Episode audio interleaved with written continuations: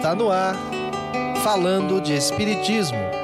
Apresentação: Assis Aguiar.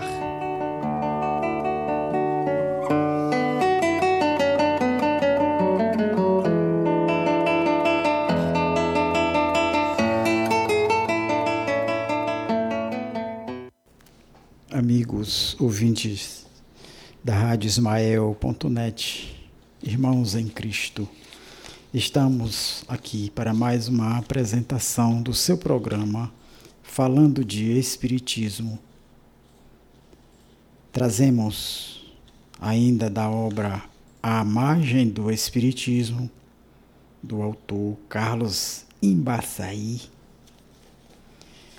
Um tema bastante é, proveitoso de conhecimentos, de explicações que esse autor nos traz porque ele responde a um tipo de questionário de, é, de um pastor evangélico que leu o livro dos Espíritos e escreveu uma obra é, contradizendo tudo que estava lá, perguntando e querendo saber se existia alguma algum significado para aquelas afirmações que estão lá no livro dos Espíritos. E Carlos pegou e escreveu essa obra exatamente para responder a esse nosso irmão reverendo M, que ele não diz o nome completo, e que ele é bastante enfático em questionar e contradizer e ter as suas é, dúvidas, mas afirmando a seu modo que estava tudo errado. Está tudo contrário lá no Livro dos Espíritos. Então, Carlos pegou uma parte desse livro, um trecho do livro dele, e nos trouxe essas explicações que passaremos agora a apresentar aos nossos irmãos ouvintes da Rádio Ismael.net.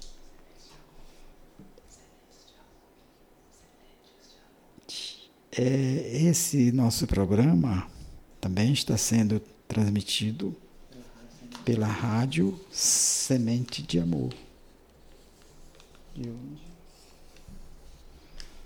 Ouça, vamos trazer aqui, meus irmãos, os tópicos que tiramos dessa obra para melhor entendermos as dúvidas do, do reverendo com as explicações bem, bem explicadinhas, bem compreensíveis do nosso irmão Carlos Embaçaí. É, supostas contradições do Espiritismo. Ele começa assim. Vamos analisar aqui a obra do reverendo M que conseguiu enfeixar no seu livrinho grande número de contradições do Espiritismo, sendo talvez o seu maior coletor. Cá estamos na árdua tarefa, árdua não pela sua dificuldade, senão pelo longo caminho a percorrer, acompanhando ponto por ponto todas as razões apresentadas pelo nosso caro irmão em Jesus. A primeira razão, enfeixada num capítulo, denomina-se o Espiritismo peca pela base. E a base desse pecado do Espiritismo, dilo pastor, está na dificuldade de identificação dos espíritos e, conseguintemente, do trabalho que compete ao homem para afirmar a verdade. O reverendo não queria ter grandes trabalhos. A verdade deveria estar-lhe ao alcance da mão, como frutas opimas em árvore de pequeno tamanho. Só assim ele compreenderia o Espiritismo. A segunda razão porque o reverendo não pode ser espírita está em ser o Espiritismo contraditório. É este o capítulo do segundo é esse o título do segundo capítulo. Aí o autor apresenta 18 contradições que foi apanhar aos livros de Allan Kardec e que são, a seu ver, o sinal mais evidente do erro, da falência moral. Os espíritos que deram os ensinamentos kardecianos, kardecianos se contradizem aos olhos vistos, e o reverendo passa a demonstrar distinção entre bons e maus espíritos. Primeiro, o livro dos Espíritos, inspirado por São João, etc., Allan Kardec, o codificador da fé espírita, a página 26 com 42, a distinção entre bons e maus espíritos é muito fácil. Depois, é com efeito uma verificação muito difícil de fazer. Quando é que diz o autor a verdade? Antes ou depois?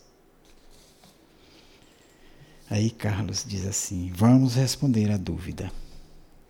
Antes do mais, diga-se que o reverendo tem o costume de apontar aqui e ali, em O Livro dos Espíritos, duas proposições, despila das orações complementares, das frases que eles explicam ou modificam o contexto, e assim, completamente nuas das roupagens que era vestido o pensamento, ele as coloca uma defronte da outra, por modo a fazê-las chocarem-se, dando ideias de flagrante contradição. Apressemo-nos, porém, a repor das, suas, das duas frases citadas as peças do vestuário que o nosso irmão jogou para o lado, a fim de que se veja o que disse o Kardec. Primeira frase. A distinção entre bons e maus espíritos é muito fácil.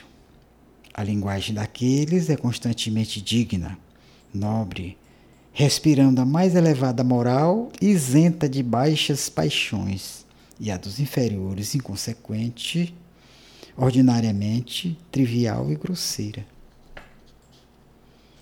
A segunda frase. Um fato demonstrado pela observação e confirmado pelos próprios espíritas é que os espíritos inferiores se adornam muitas vezes com os nomes mais conhecidos e venerados. Quem pode assegurar-nos que aqueles que dizem ter sido Sócrates, Júlio César, tenham realmente animado os corpos desses personagens? Existe essa dúvida entre certos adeptos admitem a intervenção dos espíritos, mas não sabem o meio de reconhecer-lhes a identidade. É com efeito uma verificação bastante difícil de fazer, mas se é impossível consegui-la de modo tão autêntico como uma certidão, ao menos segundo certos indícios, pode-se chegar a uma comprovação. Aí tem as duas frases. Na primeira, disse que é fácil a distinção entre bons e maus espíritos. E a oração que se lhe segue, a eliminada pelo reverendo, espécie de causal, sugere a razão dessa facilidade. Porque a linguagem dos bons é nobre, isenta de paixões, e a dos maus trivial e grosseira. Na segunda frase, Trata-se de determinada classe de espíritos, as dos que se adornam com os nomes de vultos célebres. Nesse caso, a verificação é difícil, mas não impossível. Na primeira fase, declara-se que é fácil a verificação entre bons e maus espíritos. Na segunda, que é difícil identificar-se aquele que se apresenta com um nome célebre ou enganador. Ali se fala de modo geral. Aqui se apresenta um caso particular. Ali se dá uma regra. Aqui se colhe uma exceção. Fácil de compreender. Não é? Vamos apresentar um exemplo igual àquele, mas do plano material. A ver se, perdendo a sua transcendentalidade, se torna perceptível o pensamento do codificador. Sabemos que os desencarnados foram indivíduos que já te viveram na Terra e que lá no espaço conservam, as mais das vezes, seus hábitos, suas paixões. Deixemos provisoriamente os mortos de parte. Tratemos, pois, de bons e maus espíritos encarnados, de seres vivos, e vejamos se os exemplos podem assim melhor calar no ânimo dos que parecem fazer-se desentendidos. Suponhamos que alguém nos diga: É fácil conhecerem-se as criaturas, distinguindo-se as de classe inferior das da classe superior da sociedade. Aquelas têm palavras rústicas, grosseiras. Estas são polidas, bem-falantes. É isso ou não é uma verdade? Certamente. Mas poder-se-á acrescentar. Há, no entanto, pessoas inferiores que se querem fazer passar por gente de distinção. Adotam boas maneiras, dizem ter esta ou aquela posição e, neste caso, é difícil verificar se estão falando certo. É isto exato ou não? Pode ou não se pode dar tal fato? Indubitavelmente. Logo, se há dois fatos que se podem realizar simultaneamente, eles não se contradizem. Se o ilustrado pastor abandonasse a letra que mata, talvez pudesse compreender o espírito dos ensinamentos ou o ensinamento do espírito. Aqui ele entra em um outro assunto, bem que também traz boas informações é, falando sobre matéria, mundo e universo. Essas, esse material aqui nós encontramos no primeiro capítulo do livro dos Espíritos, ali, logo no início, onde fala da moral do, das criaturas, da formação das, dos, dos mundos, das outras coisas, né? Matéria, mundo e universo. Isto posto, passemos à segunda contradição, leiamos o reverendo. No mesmo livro, o Livro dos Espíritos, página 8, pergunta-resposta número 21, lê-se: A matéria existe de toda a eternidade, como Deus, ou foi por ele criada em algum tempo? Resposta dos Espíritos de Luz: Só Deus o sabe. Logo, ninguém sabe se a matéria existiu de toda a eternidade ou se foi criada. Todavia, a página 14, pergunta e resposta, número 37, diz: O universo foi criado ou existe de toda a eternidade como Deus? Sem dúvida que ele não poderia fazer-se a si mesmo e, se existisse de toda a eternidade como Deus, não seria obra de Deus e a página 49, resposta número 130 diz: Sabei que o vosso mundo não existe de toda a eternidade. Ora, o pastor, coitado, nesse ponto ele se enrolou todo. E o autor borda estes comentários. Pergunto: diante dessas revelações, partidas dos mesmos guias de luz, que é o que devo crer? Pedimos agora que prestem bem atenção a este final, que é o que devo crer. Quando disseram que ninguém senão Deus pode saber se a matéria é eterna, ou quando disseram dogmaticamente que ela não é eterna. Para que lhe servem duas coisas opostas. Quando vimos esse remate, Fomos passar de novo os olhos pelo trecho apontado para verificar se dizia que a matéria era eterna ou se afirmava dogmaticamente que a matéria não era eterna. Baldado empenho. Lemo-lo uma, duas, três vezes, muitas vezes e nada. Aguçamos bem a vista e o entendimento. Tudo inútil.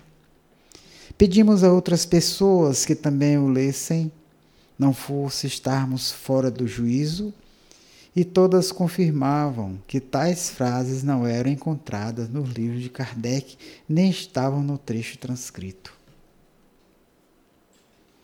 De fato, nada ali se afirma ou nega sobre a matéria.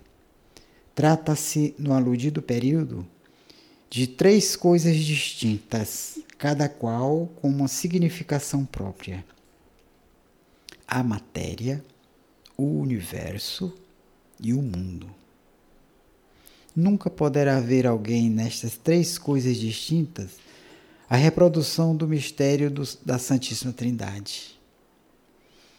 Que elas três sejam uma única verdadeira, só dirá quem desconhecer concomitantemente a física, a astronomia e o dicionário.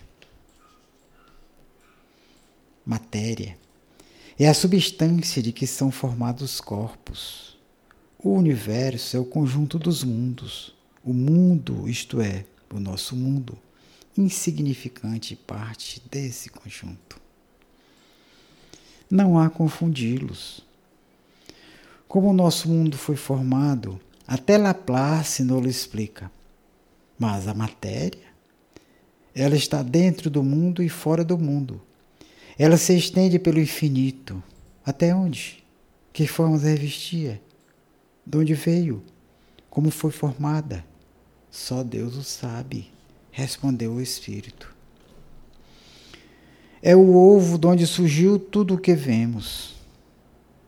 É a causa das causas, é a fonte do imenso mundo material. Que queria o reverendo que o Espírito dissesse capaz de ser compreensível à nossa fraca inteligência. Talvez nem ele o soubesse ainda. Só Deus, na sua infinita sabedoria, poderá penetrar tão profundo arcano. O que o Espiritismo afirmou, que não existia de toda a eternidade, foi o nosso mundo. Estará no mesmo caso que a da matéria, a gênese do mundo, isto é, é a gênese da Terra? De certo que não. Fica ela ao alcance de qualquer estudante de cosmografia familiarizado com a teoria das nebulosas? Assim, temos que a matéria, que é o primeiro assunto, é a causa primária de todo o cosmos material. Responderam os espíritos que no começo de sua existência só Deus sabia. O universo, segundo assunto, é o conjunto dos mundos.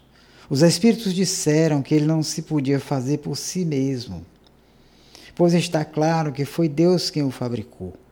Fê-los na matéria, assim de que os espíritos não quiseram ou não puderam dar a gênese. O terceiro um, assunto, o mundo, é uma partícula do universo. Os espíritos acham que ele não existiu de toda a eternidade. Aliás, nem a informação dos espíritos, toda a gente sabe a mesma coisa. Qualquer pessoa lida em cosmogonia percebe que a Terra não tem, não vem da eternidade. Passou pelo período de formação a que estão sujeitos todos os mundos. Deixemos, porém, que o leitor mais arguto busque descobrir nas passagens indicadas onde se diz que a matéria é eterna ou que não é eterna, e passemos à contradição terceira apresentada pelo pastor. Aqui ele vai falar sobre Cristo, homem-deus. Ele diz: o Evangelho dos Espíritos diz, longe, bem longe de nós, filhos, as crenças retrógradas que fazem de um Deus homem. Mas o livro dos Espíritos, número 1009, afirma: Jesus Cristo, o homem-deus. Qual das duas proposições é verdadeira na boca dos guias de além-túmulo? E Carlos responde: ambas, bom amigo. Quando se fala no homem Deus, quer dizer-se o homem que tem qualidades de Deus, atributos de Deus, virtudes de Deus. Está isto muito longe da afirmativa de que o homem é Deus. É ainda uma questão de letra.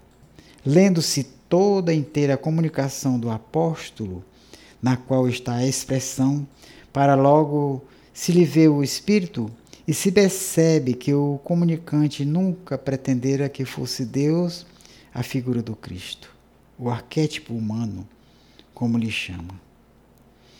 Quando alguém, aludindo a um aviador notável, fala no homem-pássaro, ninguém irá supor que se trate de um verdadeiro pássaro com garras, bico e penas, senão de um homem que teve feitos de pássaro.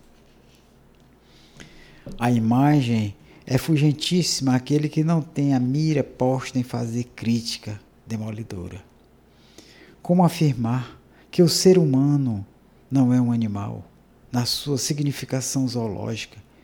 Não ficamos impedidos de usar das muitas frases com que damos a entender as qualidades, vícios ou instintos que ele ainda possui. Vejamos aqui alguns exemplos: o homem tigre, o homem rato, o homem gato, o homem raposa, o homem macaco, o homem abutre, o homem elefante, o homem carneiro, o homem borboleta, o homem topeira o homem preguiça, o homem condor, o homem águia. São expressões usuais e que as emprega quer dizer que o homem possui daqueles irracionais dos atributos.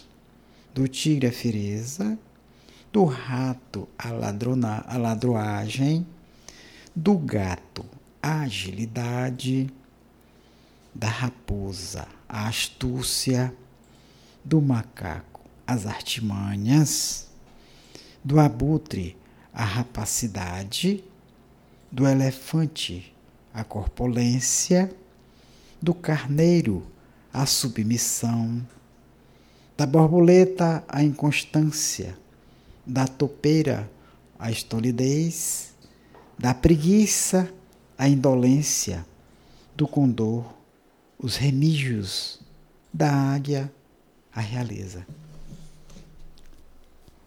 Acreditarei, acreditaria alguém quando um certo cartaz de cinema lia o reclamo do filme O Homem Mosca, queria ver mosca em vez de homem? Pois essa ilusão que não teria o mais ingênuo dos apreciadores de cinematográfico passou pelo esclarecido espírito do diretor do simpático órgão evangélico. Paremos agora por aqui, que a jornada é grande. São mais 15 contradições, todas do mesmo jaez ou de pior que os três pequenos panos de amostra que aí ficam. Passadas essas 18 contradições, entra o autor em razões outras que se sucedem e multiplicam de maneira a fazer-nos perder o fôlego. Mas, como a paciência é uma virtude, vamos experimentá-la, seguindo as pegadas do nosso caro irmão. Veja que o assunto aqui tratado, as respostas dadas a esse reverendo, são também ainda dúvidas de muitas pessoas porque buscam na Bíblia e não conseguem interpretá-la adequadamente, não entendem e vão cegamente acreditando naquilo que os reverendos vão dizendo lá na hora das suas orações, das suas prédicas. Né? Então, meus irmãos, o Espiritismo, com as suas é, explicações claras em todas as suas obras, as cinco principais e as subsidiárias que trazem uma complementação fantástica, trazidas por espíritos de grande capacidade e que sabem perfeitamente das nossas necessidades para nos informarem, para não deixar que fiquemos assim, com essas dúvidas, tratando de assuntos tão claros para nós que buscamos a verdade através das obras que não mentem, não se contradizem, não nunca. Então, é assim que buscamos entender cada vez melhor. E por isso o nosso irmão Carlos Embaçaí fez todo esse trabalho a fim de que, não só respondendo às perguntas e dúvidas desse nosso irmão reverendo protestante, como também a nós espíritas que precisamos compreender os pormenores de uma doutrina tão significante, esclarecedora e que nos traz, como nos disse o Mestre, o conforto, o consolo. E é assim que estamos, acreditando sempre no melhor aprendizado para que não tenhamos dúvidas tão grosseiras como essa. Aqui ele vai articular sobre espírito e perispírito. Veja onde ele entrou, que é a quarta contradição. Consiste ela na definição dada a espírito e perispírito, dizendo os guias que aquele era matéria quintessenciada e este como quintessência da matéria. Onde há contradição nisto? Não sabemos. O, o, com que talvez se atrigasse o pastor foi sobre a semelhança das definições. Tratar-se então de pobreza de linguagem Nunca, porém, de ideias que se opõem. Aliás, é perfeitamente explicável e justificável o fato. Espírito e perispírito são mais ou menos da mesma natureza, ambos desconhecidos para nós, ambos difíceis de definir. Na impossibilidade de achar no vocabulário humano a expressão capaz de nos dar uma ideia perfeita do que fosse um e outro, é possível que o comunicante não tivesse outro recurso senão o de lançar mão de frases que quase se equivalem. Pois é. Então, ele entra em um outro assunto. Agora é falando sobre o mal. Fieira do mal. E como de mínimos non quart pretor, vamos à contradição quinta. É do autor o seguinte tópico. O Livro dos Espíritos, na página 46, todos os espíritos passam pela fieira do mal para chegarem ao bem? A resposta: pela do mal, não pela ignorância, sim. Agora, na página 48. Os espíritos chegam ao supremo grau, depois de haverem passado pelo mal, etc. Quem pode entender isso? Passam ou não passam os espíritos pela estrada do mal? Entenderá quem ler com atenção, que não cortar as frases, que não suprimir uma interrogação, que não confundir uma pergunta com uma resposta, que não tomar uma indagação do consulente como uma definição do espaço. Vamos completar a última frase, a da página 48, tal como se encontra no Kardec, e veremos que é imperdoável a dúvida. Os espíritos chegados ao supremo grau, depois de haverem passado pelo mal, tenham os olhos de Deus menos merecimento que os outros? Trata-se, como se vê, de uma pergunta. A suposta frase contraditória não é uma resposta dos espíritos, senão uma explicação que se lhe pede. Veja, aqui ele fez uma misturada para ver se confundia as pessoas que buscam conhecer melhor a formação do ser humano, os sofrimentos, as dúvidas, e tudo isso eles se, se enchem de saber e começam a deturpar aquilo que não conhecem. Então agora vem um outro assunto.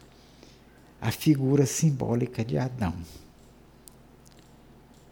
que é a contradição número 6.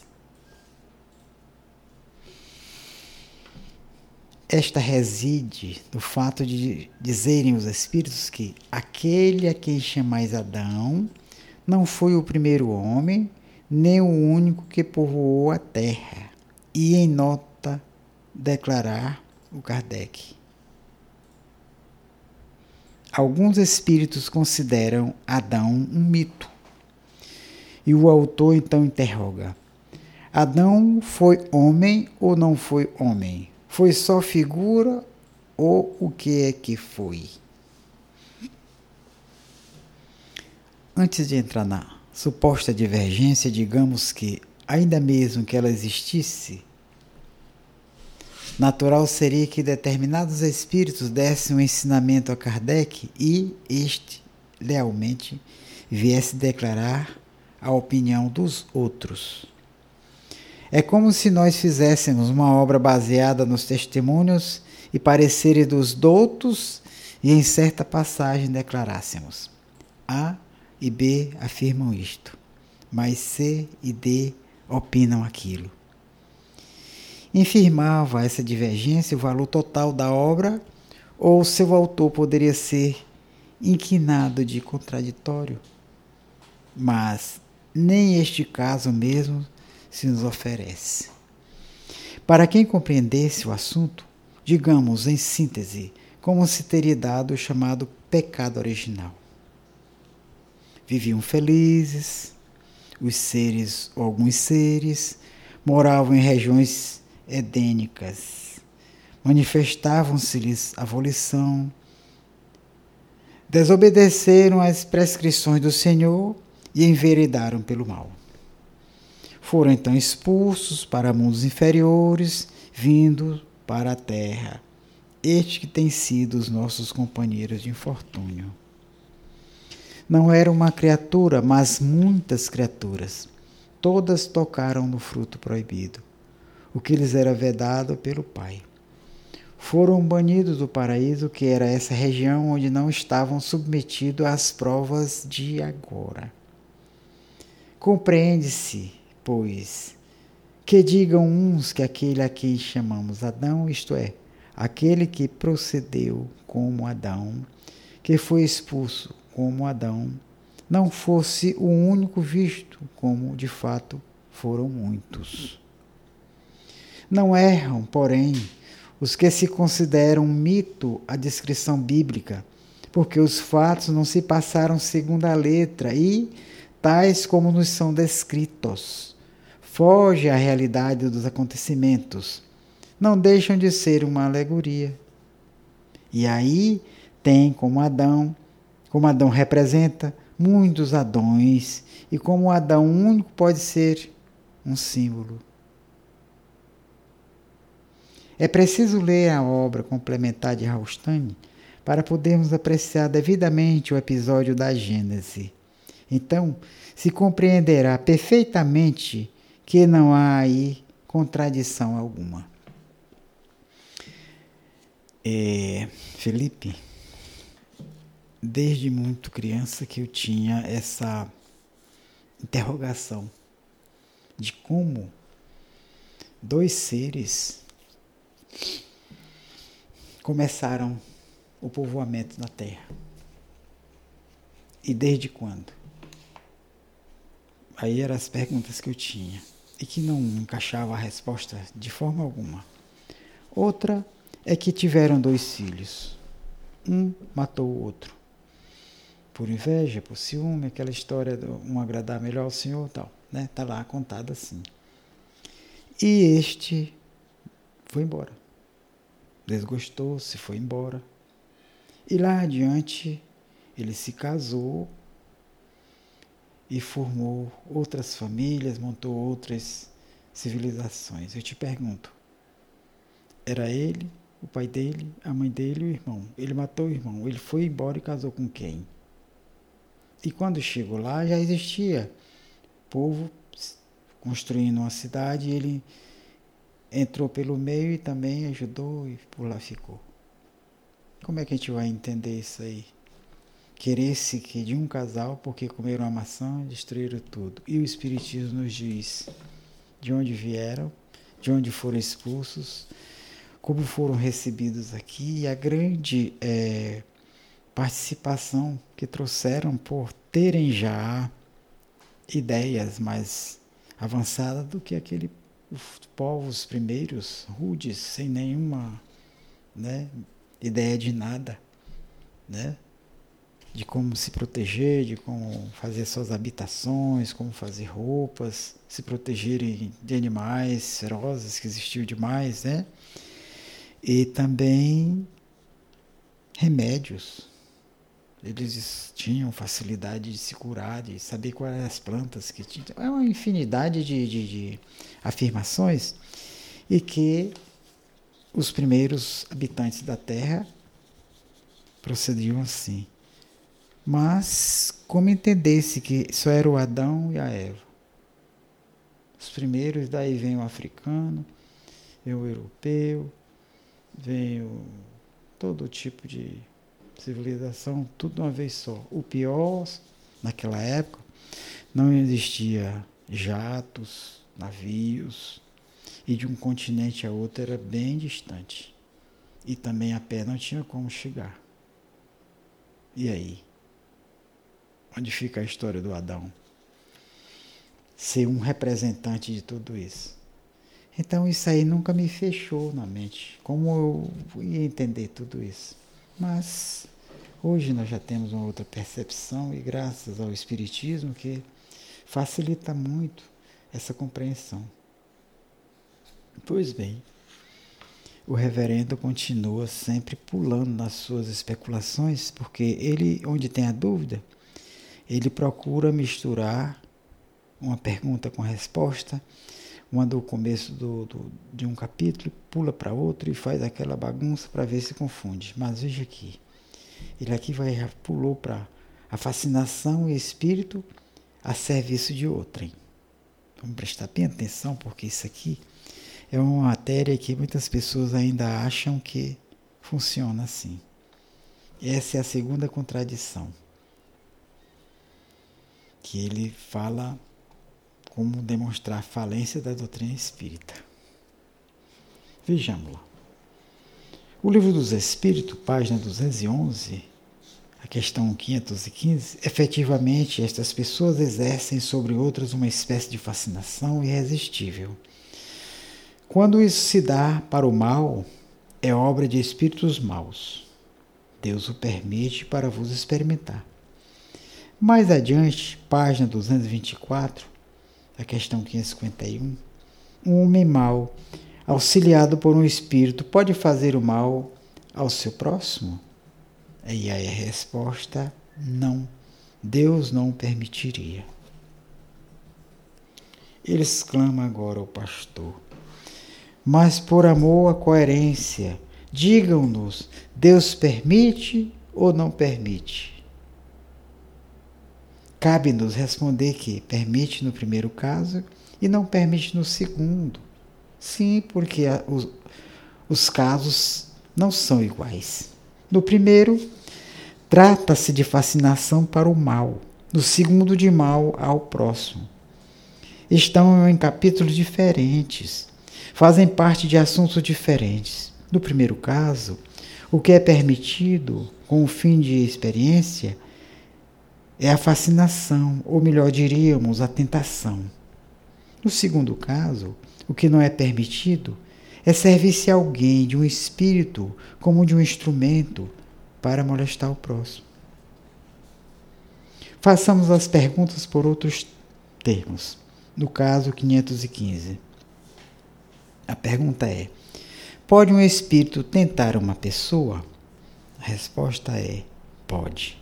No caso da 551, a pergunta: Pode alguém ter um espírito às suas ordens e dele servir-se para fazer mal aos outros? Aí vem a resposta: Ah, isso não pode. É a mesma exclamação que o reverendo faz por querer, além de é, estar confuso, não aceitar, achar que há alguma contradição, há algum erro, há algo que não esteja informando certo. Né? Ele fazia uma bela confusão e, ao invés de estudar mais, ficava fazendo, atirando pedras no telhado alheio.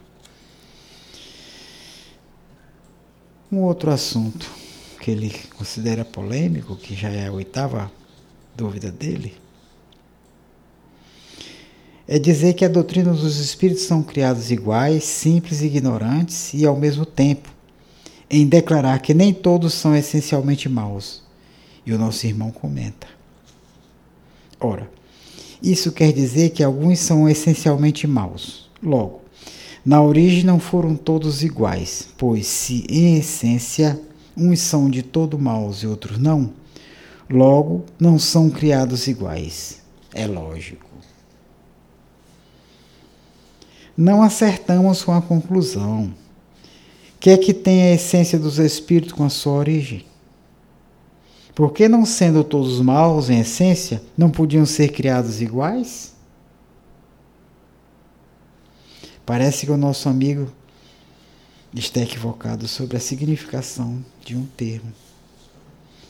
Teria, teria ele talvez razão se essencialmente quisesse dizer originariamente. Se a essência fosse o mesmo que a origem. Não é esta, porém, a acepção do vocábulo. Essencial quer dizer principal.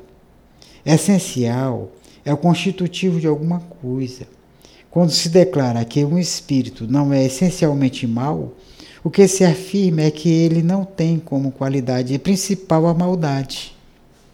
Que ele não é constituído unicamente de maldade. Que tem que ver isso com a sua criação ou sua origem. Um outro caso, uma outra pergunta. É a nona já, viu?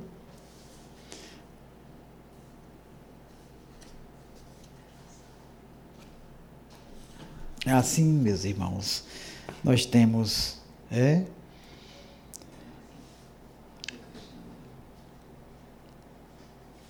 é, ouvintes de alguns estados que nos cumprimentam, né? Ed Moreno, da rádio Ed Moreno, São Paulo, capital. Obrigado. Abraços também, meus irmãos. E também Rosa Cristina. Muito obrigado, meus irmãos. Ouçamos a Rádio Ismael. E com...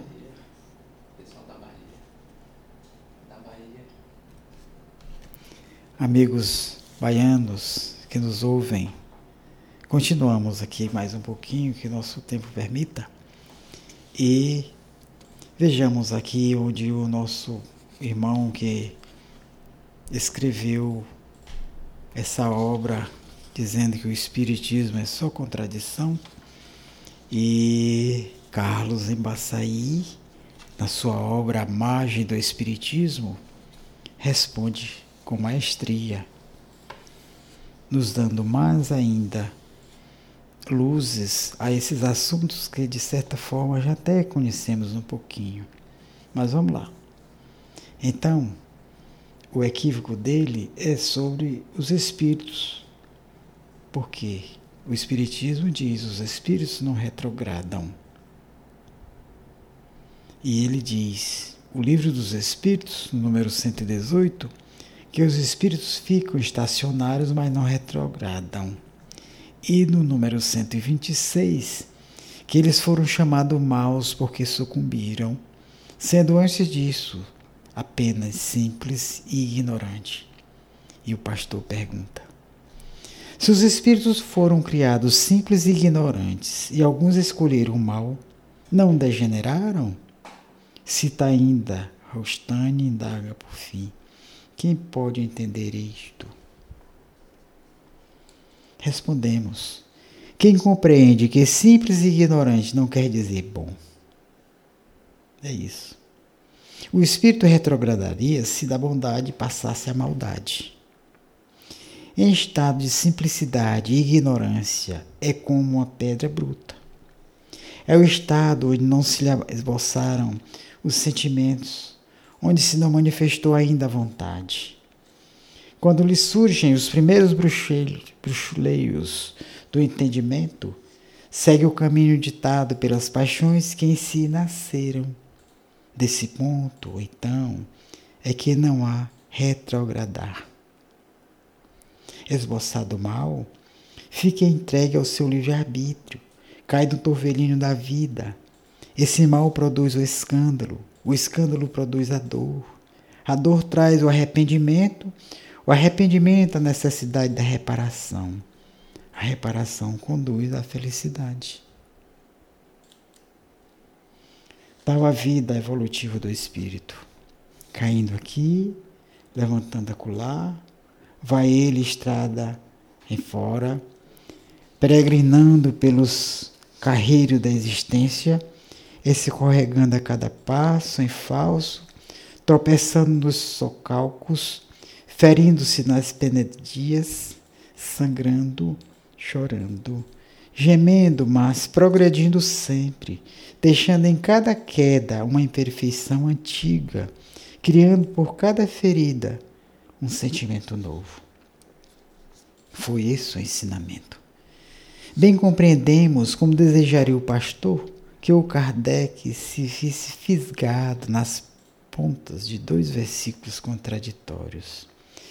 Só assim seria possível antepor a esta doutrina, a que nos dar o homem produto do seu esforço, aquele em que ele se salva pelos merecimentos de outrem, em que ele será feliz ou não será feliz conforme crê ou não crê em Jesus Cristo.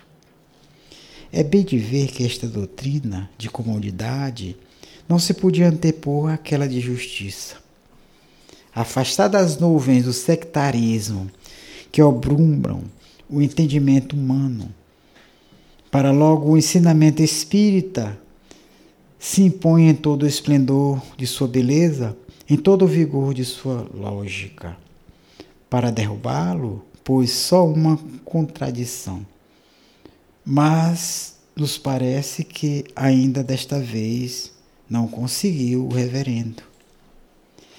E a propósito ainda da retrogradação do espírito, Muitos supõem que o ensino de que os espíritos não retrogradam significa que eles tendem sempre a melhorar em qualquer terreno e estendem essa melhoria ao terreno material, como se o progresso do espírito tivesse alguma coisa que ver com o progresso mundano, com conquista de posições, com aquisição de bens, de riquezas, de comodidades. Nesse pressuposto, julgam contraditório afirmar-se que o ser, em novas encarnações, pode ocupar situação inferior à que já obtivera em vida precedente. Nesse engano caiu também um escritor católico, o qual, depois de citar num livro contra o Espiritismo o versículo apontado de que o espírito não retrograda e de referir-se ao que se trata das punições, exclama. Logo há punição. Logo o espírito degenera. Logo não é só recomeçar, mas é voltar atrás no merecimento, pois desmereceu para com Deus, tornou-se pior, mereceu castigo. Mas, mestre, que diacho de barafunda é esta? Você, do dia em que escreveu isto, parece que andava lá pelo mundo da lua. O padre tirando, né? E Carlos diz: Não há barafunda nenhuma. Quem disse que o espírito degenera? Por que degenerará o espírito? Degeneraria o espírito que se tornasse pior em caráter, em sentimento, em moral. O espírito em punição, muito pelo contrário purifica-se com o sofrimento. Julgar que o ser pode estar sendo castigado, adotemos o termo para maior compreensão. Fica pior ou volta atrás do merecimento é raciocínio que não se percebe. Atrás do merecimento voltaria por novas culpas, por novos erros, nunca pelas penas. Quando se afirma que o espírito não retrograda, entende-se que ele não desce em moralidade, não adquire paixões más, não reaviva as já amortecidas ou extintas, enfim, não piora nas suas qualidades espirituais. Se ainda ilógicas as conclusões do muito respeitável representante da Igreja Católica quando diz: Logo, nosso preclaro mestre, palavras irônicas com que se refere a Kardec, admite também que a moral leva à perdição, admite que pode haver uma existência inferior. Né? Se diz que o espírito não pode retrogradar, então ou é castigado sem merecer, pois quando diz não retrogradou, apesar da punição infligida, ou então admite que retrogradou, porque mereceu o castigo e, consequentemente, tornou-se pior. De todos os modos temos contradição. E Carlos diz: contradição nenhuma. Pelo exposto se vê que esclarecidas inteligências às vezes se obnubilam quando se põem a atacar o Espiritismo. Que Kardec admite o mal moral, não há dúvida que admite uma existência inferior, também é claro. As reencarnações para os culpados não são mais do que existências inferiores.